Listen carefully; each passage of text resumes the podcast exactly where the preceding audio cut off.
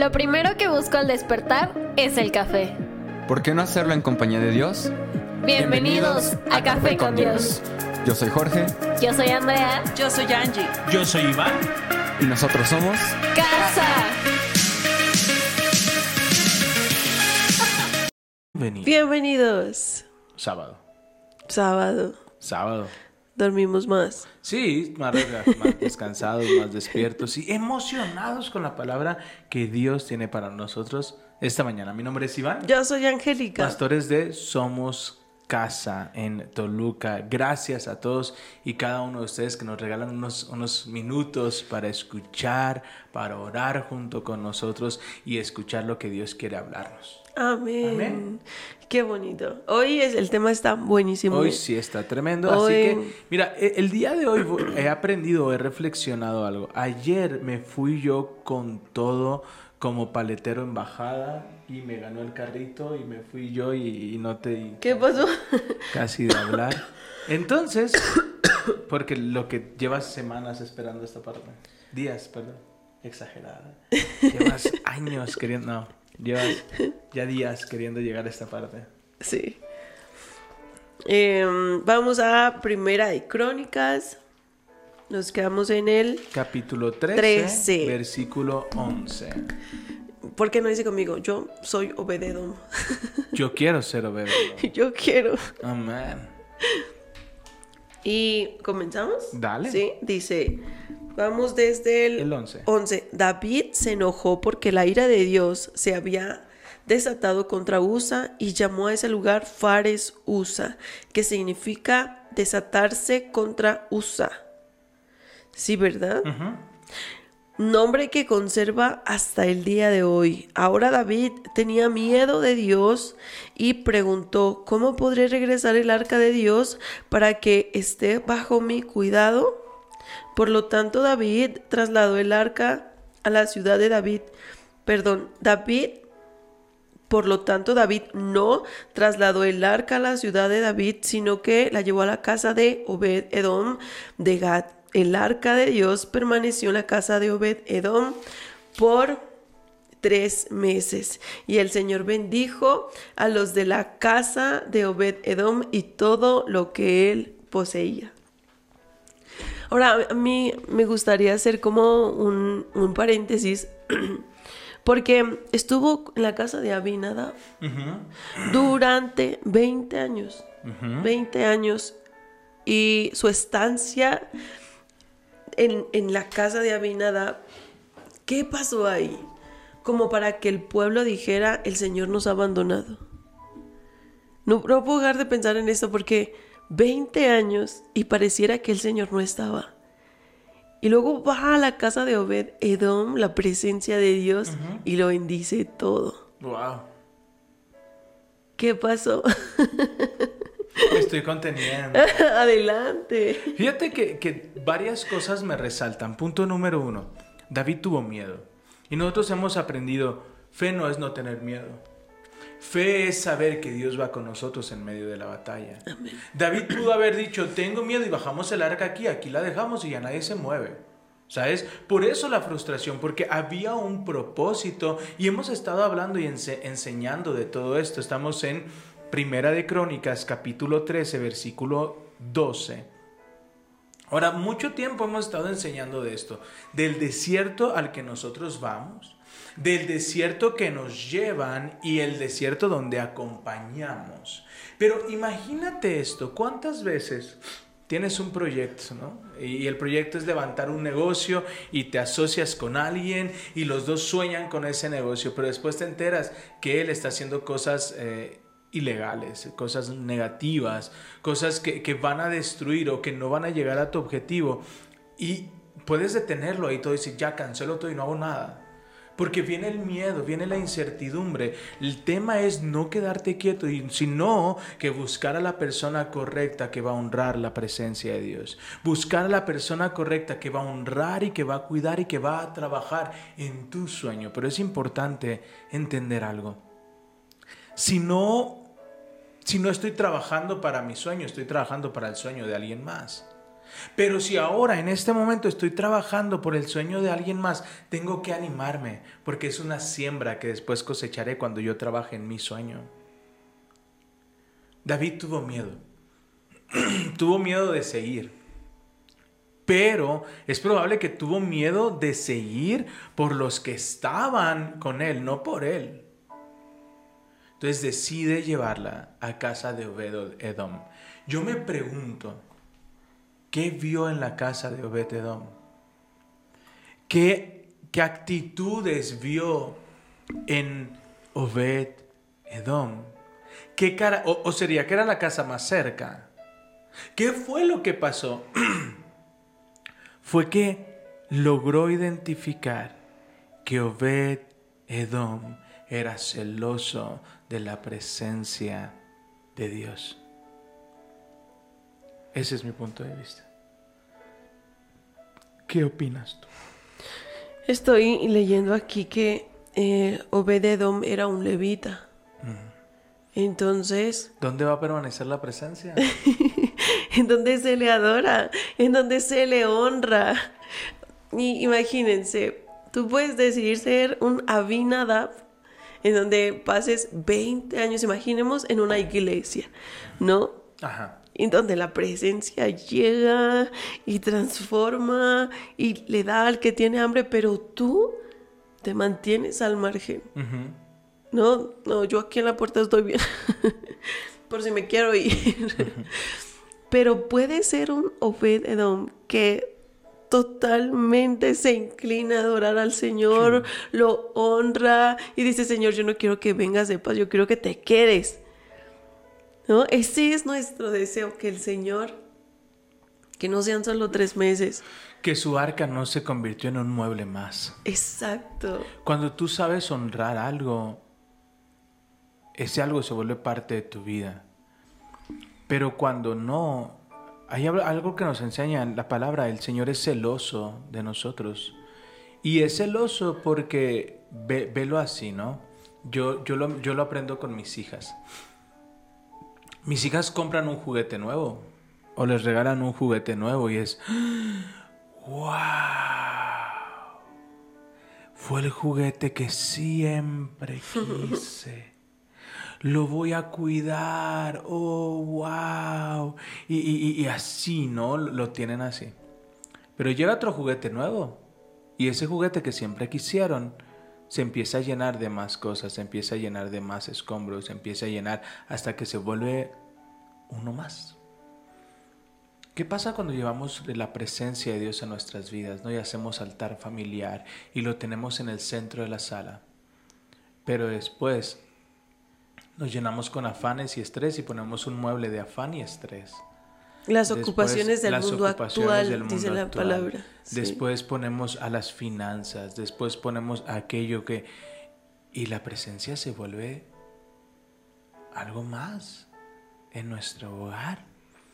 Hemos estado enseñando esta temporada sobre la importancia de vaciar, de vaciar, de abrir un espacio en casa, de... de- en, en México tenemos una expresión muy mexicana de desentillicharnos. tenemos algo que se llaman tiliches. y Que todo- es como lo que almacenamos que no usamos. Estamos hablando de esta perspectiva, ¿ok? De por qué en, en algunos lugares se movió y bendijo todo y en otros lugares no. Hermoso, hermosa, tenemos demasiadas cosas. ¿Cómo quieres que te bendiga? ¿Cómo podemos pretender que nos bendiga si nos seguimos aferrando a lo viejo? ¿Cómo podemos, cómo podemos pretender que traiga lo nuevo si seguimos pensando en lo viejo? ¿Duele? Sí. Eh, en esta semana, recuerden que traemos como la mentalidad, tratamos de todos los días, todo, escucha bien esto, todos los días, sacar de una a dos prendas, una a dos cosas que no utilicemos. Entonces, eh, ayer hay una camisa que me encantaba, me encantaba, era una camisa de este color, bueno, ya no era de este color, ya la había pintado como tres veces, y, pero ya la tela de tan gastada se transparentaba. Pero era mi camiseta favorita. Y, y- y- y- bien absurdo, ¿no? Entonces, ah, en esta semana dije, ya basta. Puedo tener nuevas camisas favoritas. Esta ya dio lo que tenía que dar. Entonces, uno, Obededom era levita, era aquel que conocía cómo adorar y honrar la presencia de Dios. He ahí la clave. He ahí la clave, que Obed-Edom sabía cómo cuidarla. Entonces, busca el reino de Dios Y su justicia. y todo lo demás vendrá, Vendrá. por añadidura. ¿Sabes cómo lo imagino? Fíjate cómo, cómo vino ahora en mi mente, ¿no? Y lo veo aquí en, este espacio. Imaginemos que en la sala ponemos el arca del Señor, ¿no? Y nuestra cocina está vacía. No tenemos comida. No hay nada. Eh, las cosas están así vacías, ¿no? Y tú y yo nos vamos y nos envolvemos tanto en su presencia que perdemos de vista que Dios envió a alguien y empezó a llenarla la cena. Dios envió a alguien y empezó a preparar nuestra recámara. Dios envió a alguien y empezó a bendecir a nuestras hijas. Dios envió a alguien y empezó. Pero tú dónde estás? Sumergido en su presencia. Luego sales y dices, wow, Dios, gracias. Porque estás bendiciendo, sí, mientras tú... Uy. Mientras tú te ocupes de mi presencia, yo me voy a ocupar de tus cosas. Amén. Escucha, Amén. ¿entiendes bien esto? Sí. Es como, como Dios te está diciendo, mientras tú te ocupes en estar en mi presencia, yo me estoy ocupando en tu trabajo. Wow. Yo me estoy ocupando en tus problemas económicos. Yo me estoy ocupando en los problemas de salud. Tú ocúpate en algo. Estar en mi presencia. No te distraigas. Y mi presencia, fíjate cómo termina. El Señor bendijo a la casa y todo lo que Él poseía. Amén. Necesito, sí, pero que tu prioridad sea mi presencia. Y yo voy a trabajar con tu mente para que todo lo que estudies se te quede. Amén. Ocúpate primero en mi presencia y yo voy a tratar con el corazón de las personas para que encuentres favor. Ocúpate primero en mi presencia. Soy celoso de que estés en, en otra cosa, en redes sociales. tal vez. Soy celoso de tus redes sociales. Elimina tus redes sociales. Estoy, le, le decía a mi esposa, estoy a un pelo de rana calva de también eliminar WhatsApp. De Rana Calva, o sea, nada. Sí, o sea, nada. Me de- acordé de Marta y María. Sí. Marta. Marta estaba en lo importante. Estaba, ay, hay que hacer, hay que hacer, hay que hacer. Todos hemos sido Marta, la verdad. Sí, hay temporadas. Y, y con esto no te estoy diciendo, ay, no, tenemos temporadas. Hay temporadas donde pudimos haber estado, pero somos seres humanos. ¿Te dolió? Ah, sí. Sigues viva. Evidentemente, mientras sigas viva, e- el, el conflicto, el estrés nos va a bajonear porque somos seres humanos. El tema no es qué hacemos con el miedo. El tema es a dónde recurrimos. ¿A dónde recurrimos? Con los adoradores. ¿A dónde recurrimos? Al lugar de nuestra adoración, a adorarle, a, a decirle, Señor, aquí estamos. Y Él se lleva todo. Pero evidentemente a veces ponemos a nuestro trabajo como primordial Sí. a nuestra familia, a nuestro descanso, a nuestras redes sociales, Netflix. a Netflix, eh, no sé, cual- cualquier Fiestas, cosa, reuniones, fiestas, reuniones, todo eso. eh, o es que trabajo el sábado en la tarde, uy, es que es sábado, pastor. Uy, el sábado usted sabe, tengo que, ya tú sabes. Mira que ya tú sabes. Y, es, y miren, por favor, no nos malinterpreten, por favor. No es que, que, que digamos, no puedes ir a fiestas, aleluya. No, no, por favor, no nos malinterpreten. Pero si yo quiero ver que toda mi casa sea bendecida, tengo que ser celoso. Amado, amada, por favor, no me, no, no- me malinterpretes. No estoy diciendo que tienes que vivir en tu casa eh, como un ermitaño que no sale, que no, que no divierte, que no convive. Nosotros lo hacemos, pero sabemos cuál es nuestra prioridad. Nosotros vamos a reuniones, pasamos tiempo con nuestros amigos, pero son las nueve, ocho y media y nosotros nos retiramos. Oigan, ¿por qué tan temprano? Porque yo tengo un compromiso el domingo y el domingo no es negociable. Mi prioridad es Dios. No, por favor, no, no crean que ahora resulta que no puedes hacer lo que tú quieras. Si tus sábados es tu forma de librar estrés, está bien, pero que no sean prioridad ante los domingos. Ante el y no los domingos, el día que tú, que tú, de que tú consagres el día para Dios.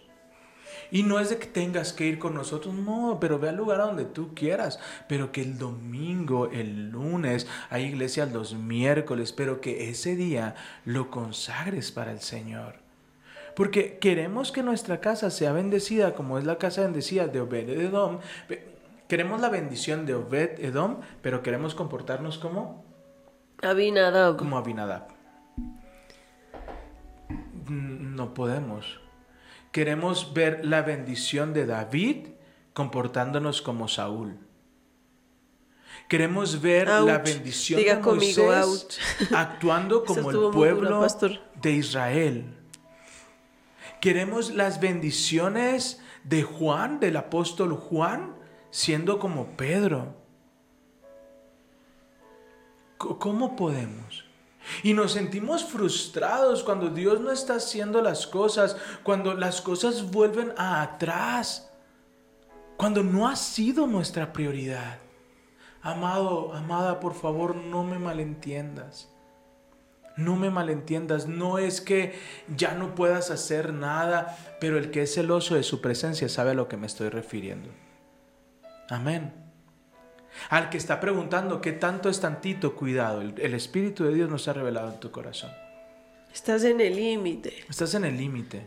Cuando si tú te estás preguntando qué tanto puedo hacer, qué tanto, cuidado, ese es un corazón de Saúl.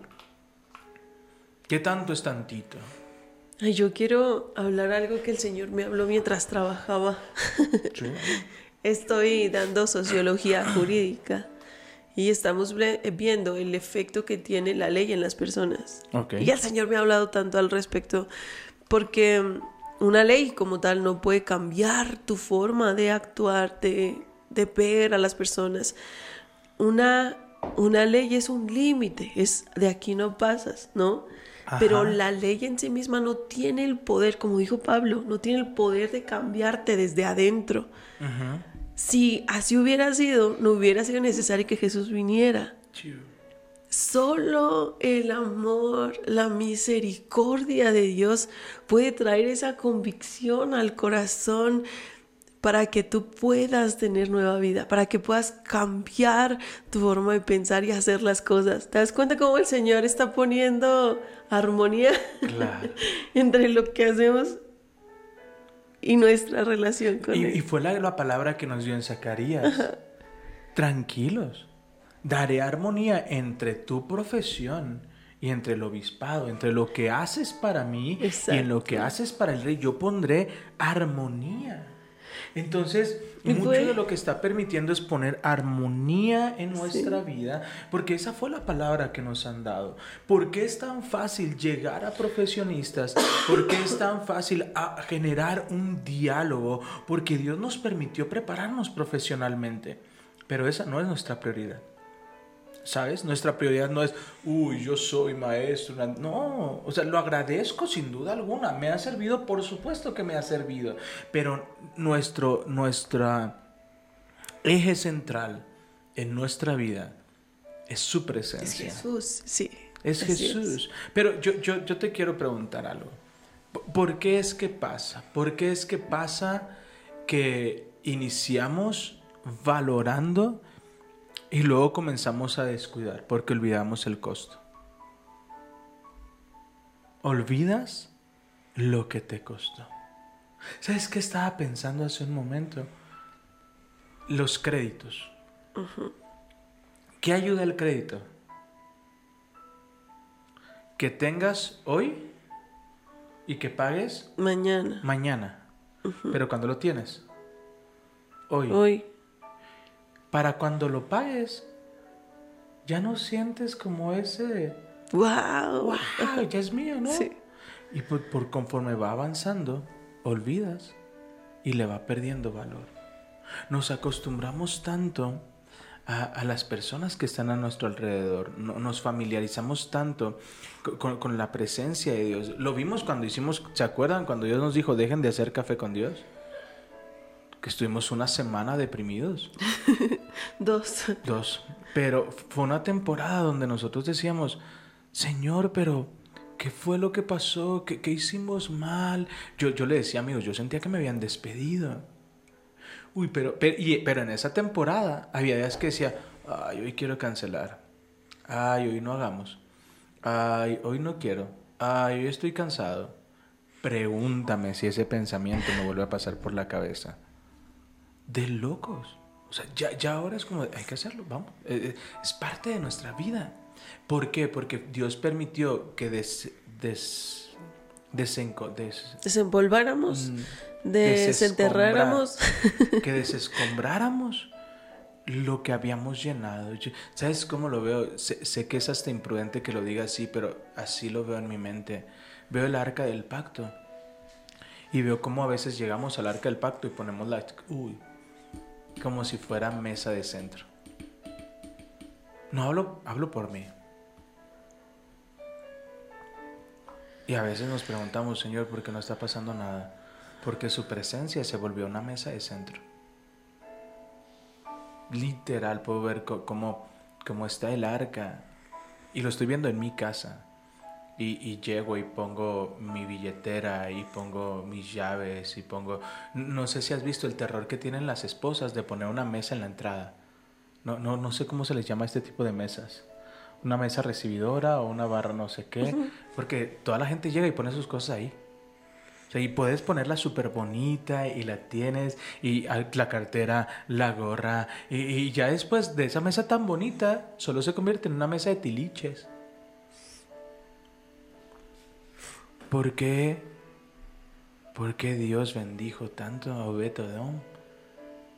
Porque entendió que es mi oportunidad de hacerlo el centro de mi vida. Amén. Pastor, es que no entiendo qué está pasando, no entiendo por qué soy tan inestable. Porque estamos emocionados y todos los días queremos llenarnos de su palabra. Pasa la emoción y si me despierto y si no hay nada más interesante y si no hay nada, chance y lo veo. Chance y me lleno de su palabra. Chance y oro un rato. Y empezamos a llenar su presencia con cosas que solo estorban. Ah, pero cuando viene la tormenta. Ah, cuando viene David a buscar el arca. Ay, Padre poderoso, agárrame confesado. ¿Te imaginas? ¿Te imaginas a Abinadab? Abinadab, ya vengo por el arca. ¿Dónde Espérame, está? ¿Dónde está? Espérame, espérame, David. dame cinco minutos. Atórenlo, atórenlo. ¿Sabes cómo lo vi? Como cuando compramos un, un aparato de ejercicio. Uy. No tan personal, por favor. Y de repente están ahí, lo utilizamos de tendedero, ¿no? O sea, perdemos de vista que el objetivo de haber comprado eso es que te subieras ahí, que lo usaras. y la presencia de Dios está en casa. Está. Pero dentro de nosotros tenemos esta decisión de, de querer que se quede o que solamente sea una visita, ¿no? Porque antes era el arca la que contenía la presencia, pero ahora es el Espíritu Santo dentro de nosotros. Ahora está en ti decir, Señor, yo quiero honrarte, quiero hacerte el centro de mi vida, quiero que seas lo primero en la mañana, lo último en la noche, Señor, quiero que mis decisiones giren alrededor de ti porque tú eres el centro. Amén. O puedes hacerlo como Abinadab y decir, "Ah, déjame quito lo que tengo encima. No, a nosotros nos acaba de pasar hoy. Café con Dios, este espacio donde se pone esta mesa. Hay una presencia tan bonita, tan bonita, pero hemos tenido una semana movida, movida. Y ayer fue como de, ya, necesitamos como dos minutos. Y realmente no hicimos nada en casa. Pero habíamos muchas cosas en, la, sala. Y vine y las metimos aquí adentro. Y hoy en la mañana que bajé, y, y te estoy hablando, no les estoy predicando solo a ustedes, me estoy predicando a mí. Y abrimos la puerta y vi. Dije, Señor, perdón. Porque este es tu lugar y ahorita lo llené de cajas como si fuera cualquier otro lugar. Si eso pasa en lo físico, imagínate lo que pasa en lo espiritual. ¿Por, por qué un Obed-Edom, su casa fue bendecida? Porque entendió y adoró y honró. Un gracias es honra un entender que es un lugar especial, es honra. Yo le digo a mis amigos, ten un espacio, hermano. Los que ya leyeron mi libro En presencia del Espíritu Santo, hay un capítulo completo que se llama Acondicionando la habitación. Es acondicionar, pero a veces se me olvida. A veces se me olvida que Él está ahí. Y a veces se me olvida porque estoy tan cansado. Y cuando llegan visitas se cierra la puerta. que, no, que no vean cómo tenemos el cuarto. Cierra la puerta. Queremos las bendiciones de Obed siendo Abinadab. Queremos las bendiciones de la pastora, de matrimonios restaurados, haciendo todo lo contrario a lo que me aconseja. ¿Queremos vivir de las cosechas de otros sin sembrar absolutamente nada? Amado, no se puede. ¿Quieres ver la gloria de Dios? ¿Qué tanta hambre tienes? No tiene nada que ver con la salvación, ¿eh? Absolutamente nada, por favor, no me malentiendas. No tiene nada que ver con la salvación. Tiene que ver con cómo quiero vivir mi tiempo de espera. Tiene que ver con cuántas bendiciones. Tiene que ver si quiero ver el cielo manifestado en la tierra. Pero miren, hoy, hoy amanecí con una palabra que tiene que ver mucho con esto. Hay personas incluso dentro de la iglesia que sirven a Dios, pero no lo conocen realmente, porque porque no pasan este tiempo de intimidad. O sea, son como, ¿de acuerdas que lo predicamos? Hijos de la iglesia, no hijos de Dios. Hijos del sistema, les gusta, pero cuando se trata de esa intimidad con el Señor, como que no, no hay. Mira lo que dice Mateo 7:22. Escucha, muchos me dirán en aquel día, Señor, Señor, no profetizamos en tu nombre y en tu nombre echamos fuera demonios y en tu nombre hicimos muchos milagros y entonces les declararé, nunca os conocí, apartaos de mí, hacedores de maldad. ¿Qué es lo que quieres que diga el Señor cuando estés frente a frente a Él? ¿Qué quieres que te diga y no te conozco? ¿Quieres que te diga, ¡Ah! te conozco? Yo estuve ahí, yo te escuché, yo vi tu fe, yo vi que tenías miedo y aún así seguiste caminando. Yo te bienvenido. ¿Qué quieres que se diga de ti ese primer día en el cielo? ¿Quieres que se te dé la bienvenida diciendo, wow, llegó y va? Escuchamos mucho de ti aquí. O que te digan, ay, no te conozco. Apártate de mí, no te conozco. recuerdo a alguien que decía, yo quiero llegar al cielo y no sorprenderme tanto. Yo quiero llegar al cielo y la atmósfera decir, oh, sí sentía Era cierto, Señor. Ah, sí. Así ah. se sentía. Entonces, eras tú el que estaba. a ti te ubico porque tú eras el que ponías tus manos en mi espalda. A ti te conozco porque tú fuiste el que me guardaste. Tú fuiste el ángel que Dios envió para cuidarme. Espíritu Santo, a ti ya. Amigo, ¿cómo estás? No llegar y decir, ¿Qué es todo esto?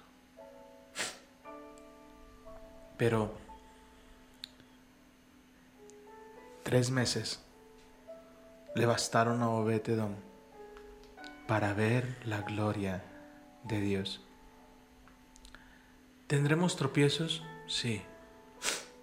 Tendremos malos momentos, insisto. Hoy yo no te estoy hablando de hace meses, de hace años, yo te estoy hablando de hoy.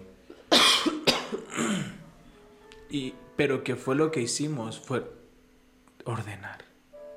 ¿Sabes? Y decir, Señor, perdónanos. Y tiramos otras cosas más. El día de hoy sí, hoy volví a tirar más cosas. Cosas que tenían meses guardadas y que ocupaban un espacio. Obed y Edom preparó su casa. ¿Te imaginas? Era el arca. Era el arca. Pasa todo esto y David, Obed, Obed, ven. Dígame, rey, que el arca va a tu casa. ¿Listo? ¿Necesitas algo? No. ¿Por qué no necesitas algo? Porque llevo años preparando mi casa para su presencia. ¿Te imaginas esa escena? ¿Listo? Vámonos de una. ¿Cómo no ocupas? No. Hay un espacio reservado para él. Wow, amén. ¿Sabes? Si, si hoy la presencia llegara y te dijera, vengo a tu casa, ¿qué le dirías? Adelante, ya tengo tu lugar. O, ¡Uy, espérame! Dame Déjame. mm, 10 minutos. Me pongo a recoger. Dame 5 minutos. Voy a limpiar. Voy a limpiar. No quiere decir que siempre va a permanecer limpio. Hay días que no se pueden. Hay amigos que han llegado a casa y la casa está patas arriba. Entonces, ¿sabes qué es lindo ver que se suman y nos ayudan? Y entre todos ordenamos. No, fíjate, fíjate lo que quiero decirte o que quiero animarte. No te estoy diciendo, es tu esfuerzo, se trata de ti, tu esfuerzo. No, no, no, no, no, no. Te estoy diciendo, hay un caos, invítalo a que ordene. Pero siempre hay que hacer un espacio para el piano. Hay que vaciar la canasta. Hay que vaciar la canasta. Pero no se trata de ti.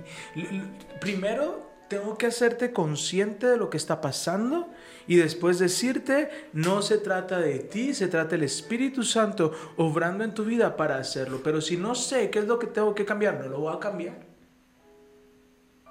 Y yo tengo que tener ese, ese celo.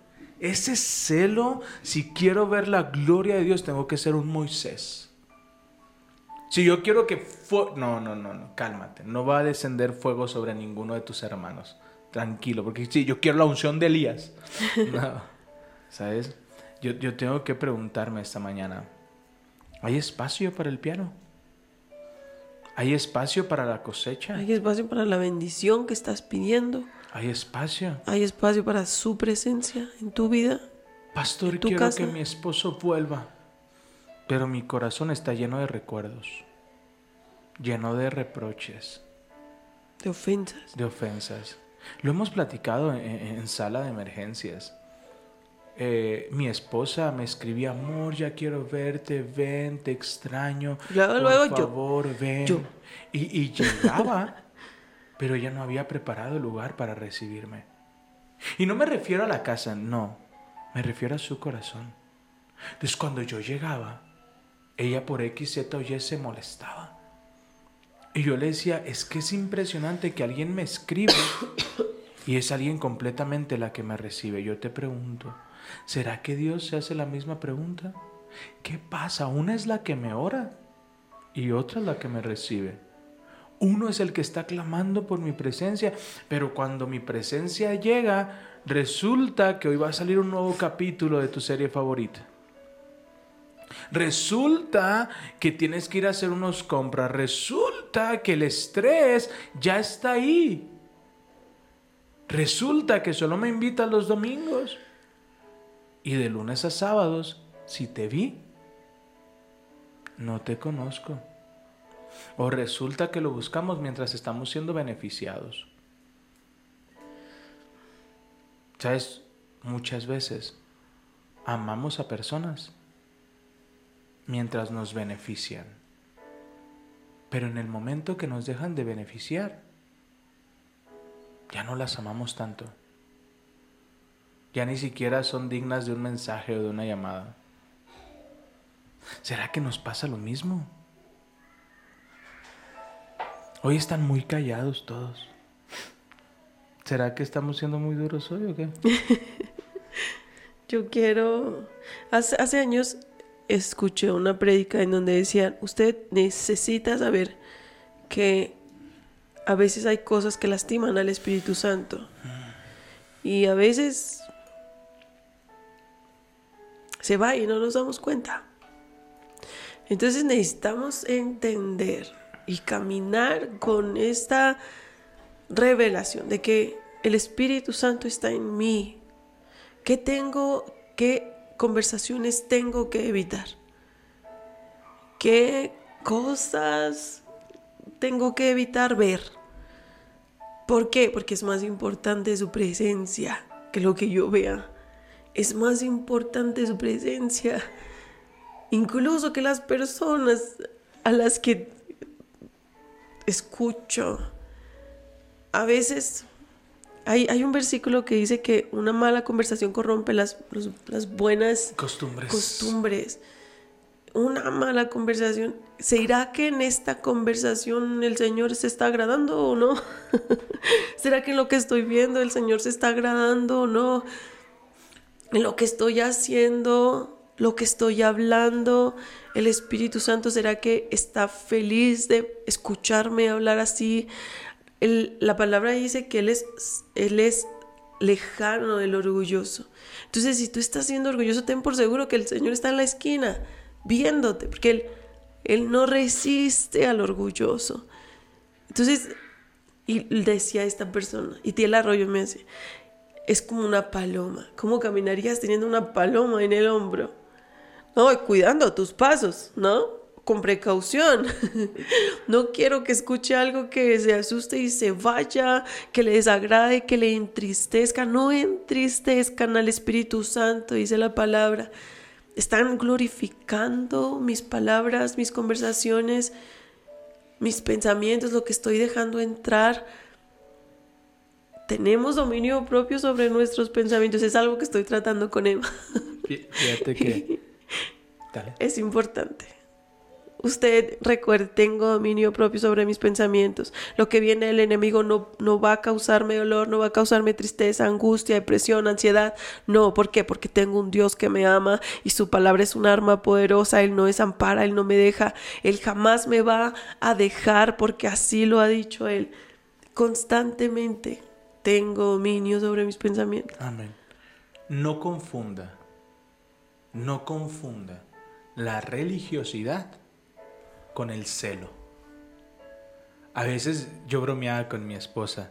Dice, me estoy haciendo bien religiosa, ¿no? Y le decía, sí, eres bien religiosa, pero no es Sí, cierto. aleluya, amigo. No es cierto. Yo no había entendido. Yo no había entendido. Mi esposa no es que sea religiosa. Mi esposa es que es celosa de la presencia de Dios. Tú no sabes lo que pasa en esta recámara cuando ella comienza a orar. Yo ni siquiera me atrevo a abrir la puerta de lo glorioso que hay aquí. Pero ¿sabes por qué? Porque ella es celosa de la presencia de Dios. No es que sea religiosa. Y, y- y- y a, a los hijos les pides cosas diferentes. Yo veo a Hannah. Hannah es de, Hannah, eh, ¿vas a dormir solita? Ah, listo, gracias. Ella lo disfruta. Entre menos gente hay en su cama, mejor. Y Emma no. Entonces por eso a veces pretendemos, es que yo dejé, ella no lo ha dejado. Dios tiene procesos diferentes y está trabajando con nosotros de maneras diferentes. Pero volverte celoso nos hace darnos cuenta de una realidad que a veces duele. Una realidad de tener cientos de contactos y que Dios nos lleve a ser celosos y terminemos con una lista de 59 contactos. Duele. Duele haber cerrado tus redes sociales, llevar dos meses sin redes sociales y que ni una sola persona te haya preguntado si estás bien. Y te das cuenta que realmente le habías invertido tanto tiempo a algo que a los demás no les importa. A nadie. Y podemos creer que les importas, pero la verdad es que no les importas. No, no, no nos enfocamos tanto en tengo que hacer, tengo que hacer, tengo que hacer, tengo que hacer. Y ellos ni en cuenta. Sí me voy a entender. Pero eso me, me dio una red de protección. Mis amigos ahora no me dan like, me escriben. Mis amigos no me ponen algo en un post, me llaman. Y eso, esa depuración, ese celo de mi tiempo y el celo de las personas me ha llevado a un nivel diferente. De verdad que descanso tan delicioso. No, no sabes estos últimos días. Y estoy haciendo cuentas que hace un mes que cerré mis redes sociales. Aproximadamente. Y no se cayó el mundo. Y la gente no, se, no dejó de ver café con Dios. Y la gente no, des- no dejó de recibir palabra. ¿Qué fue lo que hice? Quité lo que estorbaba para que la gloria fuera el primer lugar. No confundas, que no confundan. La, la religiosidad no tiene fruto. El celo trae su gloria. Mm, escuche bien esto. La religiosidad lo hacemos por una acción de temor y de seguir los patrones de lo que la sociedad dice, lo que la iglesia dice. Pero el celo, el celo son actos de amor que buscan generarle una sonrisa a Dios para atraer su presencia. Yo no me tatúo por religioso.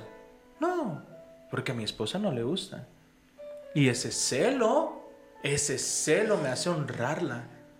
No, no es porque si creemos que los tatuajes son buenos o malos, no. A mí me gustan. Me gustan. Pero no por, no por religiosidad no lo hago. Lo hago por celo, amor a mi esposa. ¿Te das cuenta la diferencia entre uno y otro? Entonces, es- tenemos que hacernos un análisis. Tenemos que entrar a rayos X y revisarnos. Es decir, Señor, ¿esto lo estoy haciendo para agradarte a ti o agradarte a la, al agradarle a la gente? ¿Esto lo estoy haciendo con un corazón de Abinadab o con un corazón de Obed? Con un corazón de, sí, yo, yo la cuido, tráela, sí, por quedar bien con ellos. ¿O lo estoy viendo como una oportunidad de que la gloria de Dios se manifieste? Hago las cosas para que los pastores o la iglesia digan, wow, mira, qué, qué bien. Pero cuando no lo hagan, lo voy a seguir haciendo. O mi corazón es, es mi oportunidad de mostrar que te amo, Señor. Wow. ¿Sabes? Qué bonito. Hay algunos Yo que recibo para- No, yo, no, yo estoy recibiendo. Póngase el casco, cabrón. Yo estoy recibiendo palabras. hay, hay algo que, que me funciona. Es como la, la disciplina de sí o sí buscar al Señor. Sí, claro. Y quizá en la mañana pasó algo, te saliste rápido, no hiciste, pero en la tardecita tienes tiempo. En la noche. En tu de dormir, trayecto. En el trayecto, durante esas horas en el tráfico. Claro. Yo, yo recuerdo que, que mis mejo- las, las mejores palabras que yo recibí y la administración más fuerte que yo recibí fue en el tráfico. Fue manejando. La gloria de Dios se manifestaba en... Hubo momentos donde me tenía que detener a llorar y a disfrutar de su presencia en el tráfico, porque el tiempo no me daba. ¿Cuántas veces viendo una serie? Sí. viendo una película el fin de semana, me agarraba a llorar y me decías, ¿qué tienes? El Espíritu Santo me está hablando. ¿Qué es? Es que yo tengo hambre. ¿Cómo determinamos el tamaño de nuestra canasta? Con el tamaño de nuestra hambre. Si tú te levantas todos los días expectante, con la expectativa, con un corazón de, hoy, ¿cómo me vas a hablar? Dios te va a hablar. Pero si es algo que estamos haciendo por compromiso, ahí va a estar. Yo, yo creo que podríamos resumir este capítulo en qué determina si una persona o no es bendecida. Bendecidos o no. Bendecidos o no. ¿Estás honrando su presencia? Su palabra dice, deleítate en el Señor y Él concederá los anhelos de tu corazón. Estás honrándole, le estás dando su lugar en tu casa, en tu corazón. Estás tomándolo en cuenta. Es, es maravilloso porque el Señor desea bendecirnos. Él anhela más que tú que seas bendecido. Pero por otro lado también cuida tu corazón porque si sabe que tu corazón no está listo, no está como ese árbol junto a corrientes de agua, se va a perder. Por eso nos dejó estas estrategias. Busca primero el reino de Dios. Si yo busco su reino primero, lo demás viene. Lo demás se acomoda, Él me defiende. Tengo esa convicción de que Dios está, de que no me desampara literal vino a mi mente, lo abrí y salió. Escucha lo que dice esto. Que las naciones te alaben, Obetedón. ¿Qué era? Levita. ¿Qué hacía? Alabarle. Alabó su presencia. Que las naciones te alaben. Mira, me voy a ir hasta atrás. Estoy en Salmos capítulo 67. Voy a empezar desde el versículo 1. Y aquí le voy a poner el nombre del título. Salmo 67. ¿Hoy qué es? 23.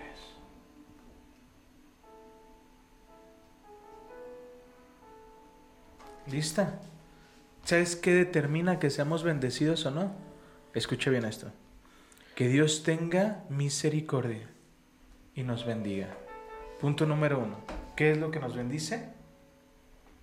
la, misericordia, de, Dios.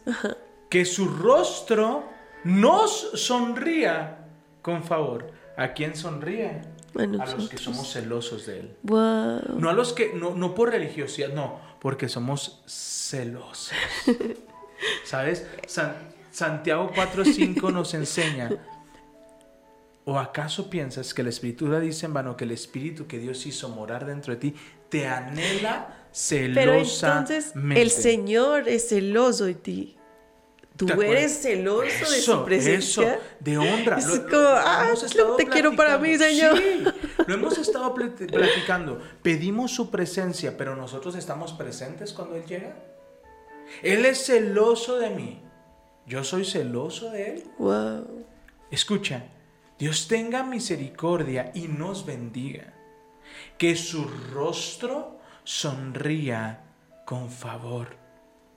Que se conozcan tus caminos en toda la tierra y tu poder salvador entre los pueblos por todas partes. Eso es alabanza. Versículo 3. Que las naciones te alaben, oh Dios. Sí, que todas las naciones te alaben. Que el mundo entero cante de alegría ¿Por qué van a cantar de alegría, mi amor? Porque tú gobiernas a las naciones con justicia. y guías al pueblo del mundo. ¿Por qué canto con alegría, amado, amada? Porque confío. Wow. No confío en mi jefe, no confío en mi entorno, es más, no confío ni en el cucaracho.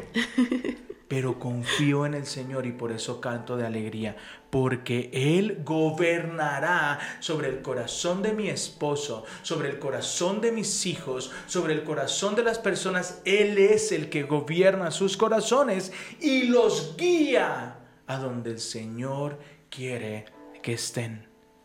Versículo 5. Que las naciones te alaben, oh Dios. Sí, que todas las naciones te alaben. Versículo 6, mi amor. Ah, estás haciendo algo, no te preocupes. Mira lo que dice. Entonces. Entonces, inmediatamente. ¿Qué fue lo que hizo Betedom? Todos los puntos anteriores. ¿Estás conmigo? ¿Qué era Obetedom? Un levita. Un levita. ¿Los levitas qué hacen? Adorar. ¿Qué hacen? Son celosos. ¿Qué hacen? Buscar hacer sonreír a Dios. Ok. Cuando haces todo esto, cuando oras por misericordia, cuando buscas su sonrisa, cuando le pides que te muestre su camino, su poder salvador, que las naciones, que tú y tu casa y todos le alaban, que das gracias, que, que cantas de alegría, hermano. El, el, hecho de buscar su sonrisa. ¡Ay, qué bello! Es que tu amor a mí me pone de buenas. ¿Sabes? Eh, Yo no conozco a alguien enojado que esté escuchando y vamos a cantar. Siga triste o siga enojado porque su confianza está en Dios, no en la circunstancia. Yo no conozco a nadie que ponga es que tu amor a mí me pone de buenas y no lo ponga de buenas. Es cierto. que todo el mundo cante de alegría. Porque amo, amo la palabra, amo la palabra porque nos explica la razón de ser. Porque gobiernas, gobiernas, gobiernas mi vida. Gobiernas la vida de mis jefes, gobiernas la vida de mi entorno. Yo hoy voy a cantar de alegría porque tú estás obrando en el corazón ¿Qué, qué- qué pasó? ¿Te, te acuerdas? eh, eh, ¿Te acuerdas de... Ah, este rey, el rey. Ah, se No, no es Ruth. ¿Quién? Que, que- Esther. Esther. Que Dios movió el corazón del rey. ¿Sabes? Dios mueve el corazón. Cuando el pueblo de Israel está a punto de irse de Egipto, Dios dijo, no se van a ir con las manos vacías. Él como gobierna, movió el corazón de las personas. Y dice que el pueblo de Egipto bendijo al pueblo de Israel. David, más adelante lo vamos a ver. David comienza a ver cómo el corazón de las personas comenzó a ser tan conmovido y dijeron, David, vamos a construir contigo la casa del Señor. Si, si- el Señor movió el corazón de reyes, de faraones, movió el corazón de personas poderosas, quizá llenas de maldad, ¿por qué no creer que Dios puede obrar en el corazón de tu esposo? ¿Por qué no creer que es el Espíritu Santo el que mueve, el que redarguye, el que trae Sí. convicción? Sí. ¿Por qué no creer si lo hizo con nosotros? ¿Por qué no creer que lo puede hacer contigo en tu matrimonio?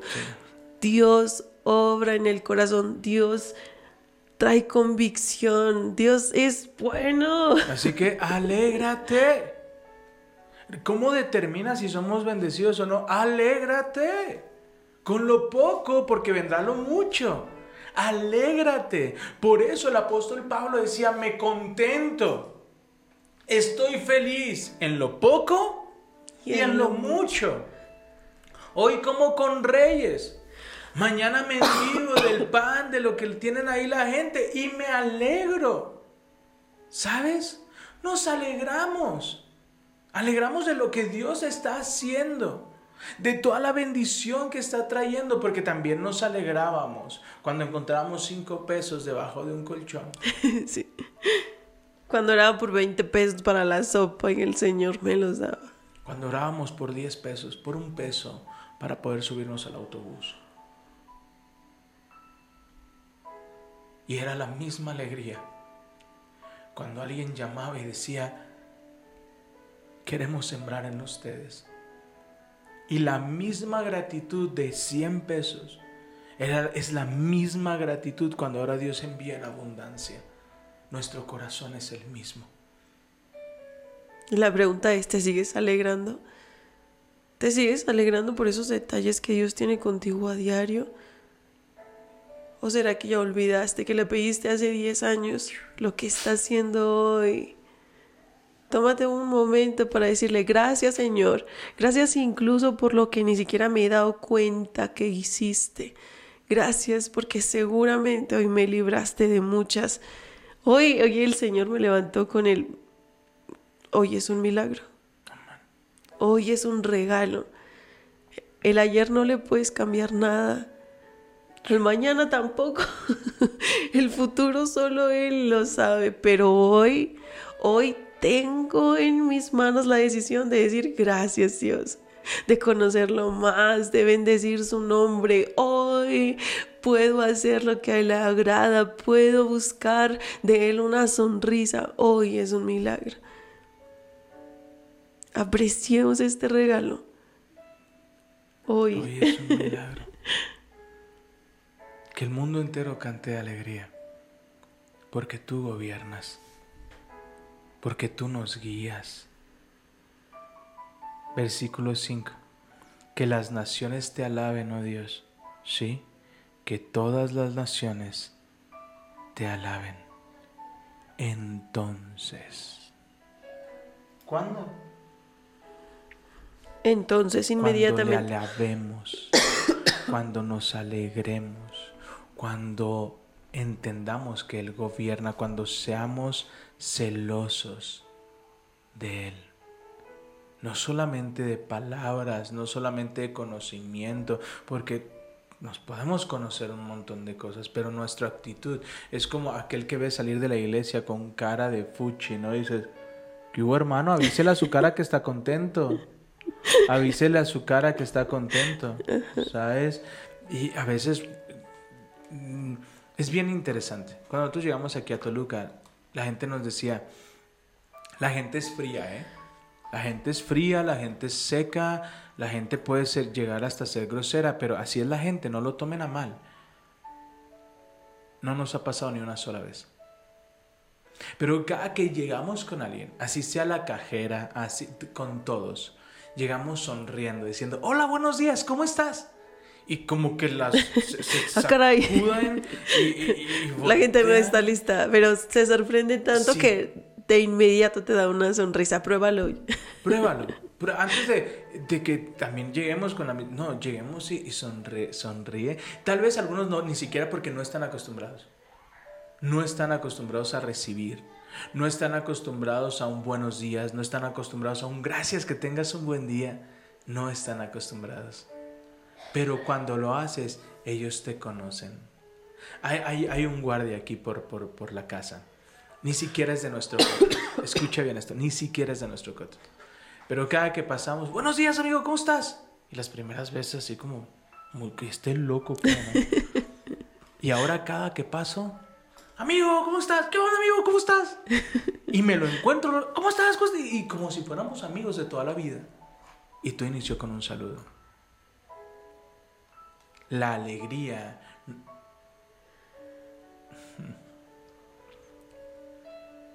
La alegría no proviene de lo que estás viviendo, la alegría proviene de la alabanza que Dios ha puesto en tu corazón para su nombre. Está fuertísimo esto. La alegría no depende de la circunstancia que estás viviendo. La alegría, la alegría proviene de la alabanza que Dios puso en tu corazón. Wow, amén. Yo estoy alegre, no por lo que estoy viviendo. Estoy alegre porque Él puso alabanza en mi corazón. Wow.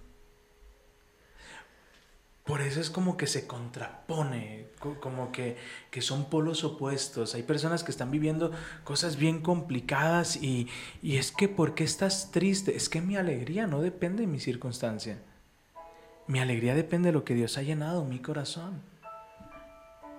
Todos canten de Me alegría. acordé de Filipenses 4, que es una estrategia que nos da Pablo para estar, para que Dios guarde nuestro corazón y nuestros pensamientos. Dice, regocijaos en el Señor, o sea, alégrense en el Señor siempre. Otra vez les digo, alégrense vuestra gentileza, o sea, que tu gentileza, que tu alegría sea conocida en todos, con todos los hombres. El Señor está cerca.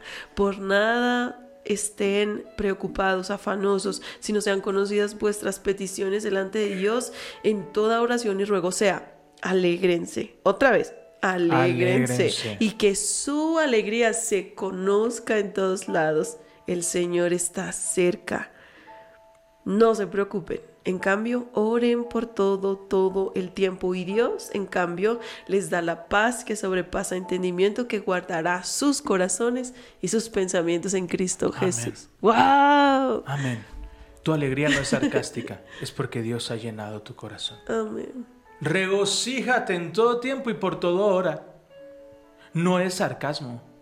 No es que alguien te vea, ah, muy feliz y estás pasando esto. No, no, no. Me alegro. Me alegro en la cosecha. Y no sobrará pan ni semilla para la siembra. Alégrense. A, Abinadab se, se alegró. Obetedom se alegró. Yo me alegro. Bendecidos o no. Y me encanta. Y con esto quiero terminar y orar por ustedes. Versículo 6. Esto es Obetedom. Entonces la tierra dará sus cosechas. Amén. Y Dios nuestro Dios nos bendecirá en abundancia. Así es. Dios nos bendecirá. ¿Cuándo? Cuando le alabemos. Wow. Cuando entendamos que Él es rey. Que mi circunstancia, mi estado de ánimo, mi sentimiento, cómo me estoy sintiendo el día de hoy. ¿A qué le quiero poner atención? ¿A la circunstancia o de lo que Dios ha llenado mi corazón con su Espíritu Santo? Mas ya no tengo espíritu de temor por el cual vivo esclavo. Tengo tu Espíritu Santo que mora dentro de mí por el cual puedo clamar. Abba, Padre, Papito Dios. Padre, gracias esta mañana por tu palabra. Hoy, Padre, Gracias, Señor. Bendito no se trata de solamente la cosecha. No se trata de lo que viene. Se trata de alegrarnos porque tu presencia está en casa. Padre, gracias porque cuando honramos tu presencia, cuando nos ocupamos en tu presencia, cuando buscamos primero el reino de Dios y tu justicia, todo lo demás será añadido. Gracias, Padre, Señor. tu presencia trae tanta paz a nuestros corazones, pero siempre nos has hecho saber, si tú eres celoso de mí, la cosecha que te espera será tan grande. Mismo Jesús, el apóstol Pablo nos enseña, Jesús soportó la cruz y la vergüenza que sobrevino por el gozo que le esperaba. Hagan al Señor al Rey porque Él les bendecirá. Pero Señor, creo que la mejor bendición que podamos tener es entender que tú eres celoso de nosotros y que nosotros queremos ser celosos de ti. Amén. Hoy pon Espíritu Santo en nuestro corazón. Eso. Pon eso en nuestros corazones para que hoy vivamos alegres, no importa nuestra circunstancia. En el nombre de Jesús. Amén y amén. Padre, te damos gracias. Gracias hoy por tu palabra, por tu presencia. Gracias, Señor. Gracias por todo lo que haces, Señor. Gracias. Gracias por todas esas batallas, Señor, que peleas por nosotros que no nos damos cuenta. Gracias, Señor, porque tú no nos desamparas. Gracias por este día. Gracias. Gracias por todo lo que nos has dado, mi Señor. Hoy bendecimos tu nombre y deseamos, Señor, como lo dijo el salmista, Señor, que en todas las naciones sea reconocido tu nombre, que seas exaltado, mi Señor. Hoy, Señor, queremos buscar de ti una sonrisa. Sí, amado Nos interesa un solo aplauso, Señor, una sola mirada, la tuya. Que tu presencia no nos abandone nunca, Señor. Que tu presencia vaya en aumento siempre. Bendice a cada persona, Señor. Dales más entendimiento. Abre sus oídos a tu voz, sus ojos a ti, mi Señor. Bendíceles a cada uno. En el nombre de Jesús. Amén y amén. Wow. Gracias por acompañarnos. Gracias por acompañarnos. Te amamos. Te bendecimos. Estás en nuestras oraciones. Así que te enviamos un fuerte abrazo y hoy te decimos adiós.